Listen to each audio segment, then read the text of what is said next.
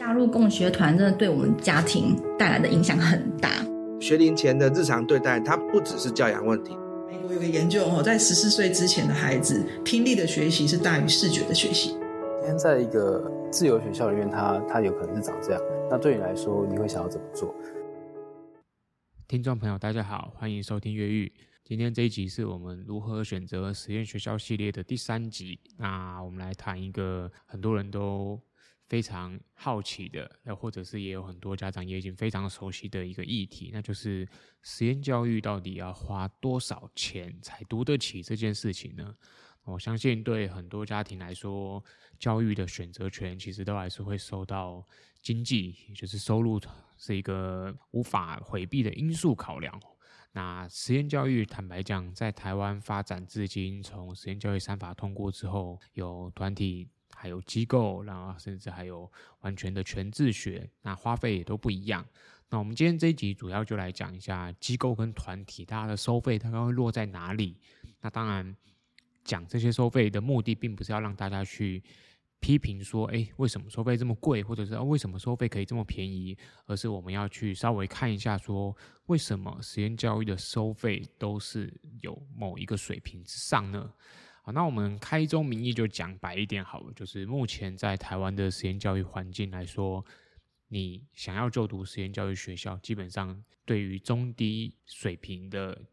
收入经济的家庭来说，其实是有点困难的。那困难的点就在于说，学费的门槛，不论是公办公营、公办民营，甚至是完全的私立的实验小学，那这些学校的学费收费，其实跟公立学校相比，真的是天差地远。大部分的学校很多都是落在六万以上，那甚至九万、十五万、十八万。那当然，我们还有听过超过二十万一个学期的学校比比皆是。那很多听听众朋友，或者说不接不熟悉实验教育的人，可能会想说：那为什么学费要这么贵呢？我读公立学校一个学期就只要三千块、四千块啊。那实验学校到底为什么这么贵？那回过头来，我们就来看。贵到底贵在哪里？啊，公办公营的学校基本上所有的钱就是国家会辅助你嘛，所以坦白讲，对于学校来说，当然你就没有这个经济沉重的负担。但是以台湾目前实验教育的环境来说，几乎超过八十趴的学校都是以私人的名义筹办的。那私人的名义背后，每一个实验学校成立机构或团体，他们都必须要有一个教育基金会。每一个基金会的账目，他们都是公开透明的，因为基金会的账目本来在所属的法律里面，你就必须要是可以公开被检视的。所以我觉得以前我自己曾经也有一个观念，觉得说，诶，办实验学校一定很赚钱这件事。那后来我自己投入到这个工作里面，才发现，干，不但不赚钱啊，甚至是穷到一个不行啊。所以开始佩服这一群办学的人哦。那回到经费的部分来看啊，我们可以去简单的算一下说，对实验学校来说，大部分的开销不外乎最主要就是来自于两大成本哦，一个就是场地成本，那一个就是我们师资这一块的人力成本。那场地来说就分两种，一种实验学校或者是机构，不论是机构或团体，他们都会选择两种场地，一种就是跟学校承租，那另外一种就是。去租某一个特定的场地，那这种特定的场地包括说大楼里面啊，也是一种。所以有一些是比较小型的机构或团体，他们会在大楼里面租一个可能二三十平的空间，然后会分隔几个房间用。那甚至也有像我自己待的旭日实验教育机构，我们是租一整层一二三楼这样子来使用。那这个部分就是单看每一个。成立的实验教育的基金会，大家自己的财力状况能负担多少？那坦白讲，大家都知道，台湾最贵的东西就是租金，就是土地了。所以在私立的实验教育办学这样子的情况下，这个租金永远都是大家的痛点。也就是说，大部分的学校为什么收费都没有办法压下来的原因，就是来自于这个租金实在是贵得太让人喘不过气了。扣除了租金之后呢，剩下的就是教师的成本。那坦白讲，实验教育在教师这一块的薪水给的也不如传统公立学校的教师来得好。那当然是因为，其实，在私立办学的时候，大家都有自己的收入的考量。每一个学校、每一个团体都有自己能够每年的盈余，那这些盈余下来还要分配老师的薪水，所以实验教育在师资这一块的薪资给的本身就已经不如外面的老行业公立学校老师来的好。那扣除这个场地加上师资，其实你去计算每一间学校，他们每年固定的开销就是一笔非常可观的花费啊。回过头来，我们讲一下刚才我们所提到的场地这一块好了。就很多人会好奇说，诶，那为什么不全部都跟学校承租就好了？学校承租不是会比较便宜吗？那这边也是有一个误解哦，就是其实跟学校承租来说，未必会比较便宜哦。甚至学校承租的价格，如果你是跟私立学校承租的话，这费用之高也是难以想象的。那如果你是跟公立学校承租的话，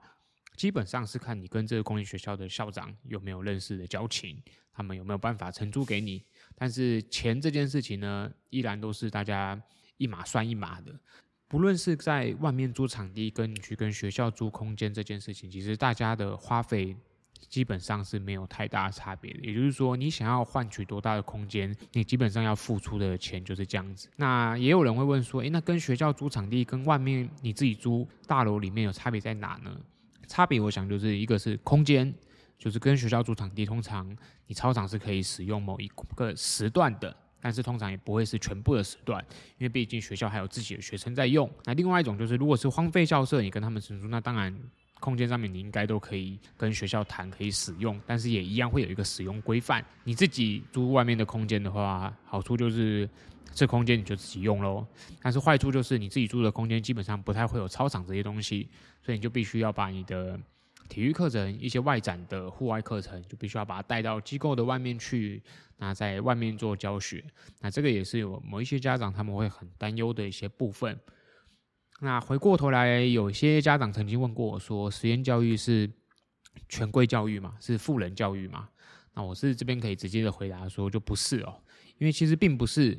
大家做实验教育的人想要把它弄成这个只有中产阶级以上的家庭才能就读的环境，而是在台湾现有的法令，他们没有去辅助实验学校的这个法规下面，大家在没有拿到任何辅助的情况下，我每年撩下去的钱就是这么几百万这样子烧烧在场地上面，所以自然的每一间学校的学费都不太有可能低到跟公立学校一样。那当然。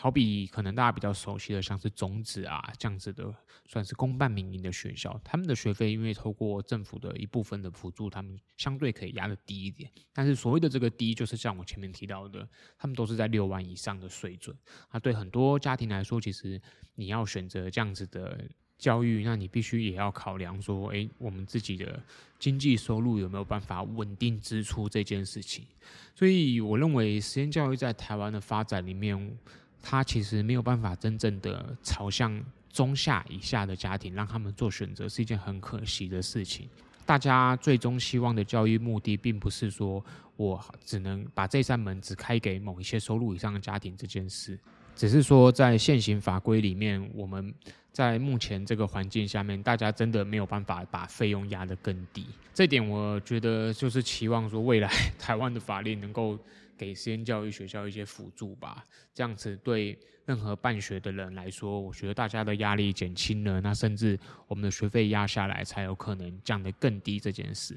这个也跟有一些学校都会选在一些非常偏远的郊区啊，或者是你需要校车接送啊这样子的环境。一方面是因为有些学校喜欢与世隔绝吧，它可能就是需要一些大自然的环境啊。但是我觉得很多时候其实大家是别无选择。那包括说之前其实我想有一间学校叫一语基金会，他们成立的蒙特梭利的国中部，其实本来预定说要在新北嘛、双北这边区域办学，结果后来他们还是选在新竹地区哦，所以我相信土地是一个很大的成本考量，然后每一个地区它的能使用的空间也都会成为实验教育他们在办学的时候一个很大的一个思考点。所以交通便利的地方，有时候空间相对就较小啊，然后交通不便的地方，空间虽然大，可是对很多家长来说，你要能够把你的小孩送到那个地方去，也是一个蛮困扰的一件事情。节目尾声，我就偷偷来再爆料一下，好，就是一般公立学校的老师，其实他们的薪资最好是甚至一般都可以到达六万左右的水准哦。但是实验教育学校的老师，我自己知道很多老师普遍薪资甚至都在三万到四万这个区间。那当然更高的也有啦。坦白讲，这一个圈子大部分给的薪资待遇并不是这么的优渥，所以这也会导致这个产业。你会有一个状况，就是很好的老师，你不容易被留住。那能够留住好老师的地方，它通常背后的基金会的金流来源是比较充足的。我想这也是很多家长在选择一些场域的时候，他们会发现说，诶，有的场域怎么老师一天到晚换人？那这个师资匮乏的问题呢？我觉得是一个蛮复杂的结构面问题，我们可能可以留到之后再跟大家聊一聊吧。那这个节目真的是一个完完全全的没有脚本的节目，所以有时候像这样子的议题，我觉得我就是很轻松的跟大家分享一下，说我自己在产业里面我看到的情况，那跟很多外面的人对实验教育的质疑，我只能说。教育这个产业，只要你不是补习班，只要你不是以盈利为主的，你是有一个理念、有一个梦想在的，那其实大家做的都很辛苦。所以我在这边也诚挚的，就是非常的 感谢所有为这一块实验教育去努力的创办者哦，然后还有这个这些老师们哦，因为大家在这个环境都很不容易，那坚持我们的理想，然后去努力去创造一个跟传统学校不那么一样的地方，我觉得这是每个人都很努力在燃烧自己生命去做的一件事。那最后回到我们自己学校的话，我觉得旭日这边我们提供了一个蛮好的学费补助计划，就是让原本高额的学费，将近要十八万的学费，透过三种家庭身份的方式，我们减免到十二万跟六万，甚至还有两名是全额减免的。所以如果说听众朋友你有兴趣，的话，你也可以到我们的官网看一看我们的补助计划办法。那你可以下载我们的简章，然后来听我们的说明会，然后有兴趣可以来就读我们学校看看。最后这一集就简单的聊到这边吧，那我们就下一集再见啦，大家拜拜。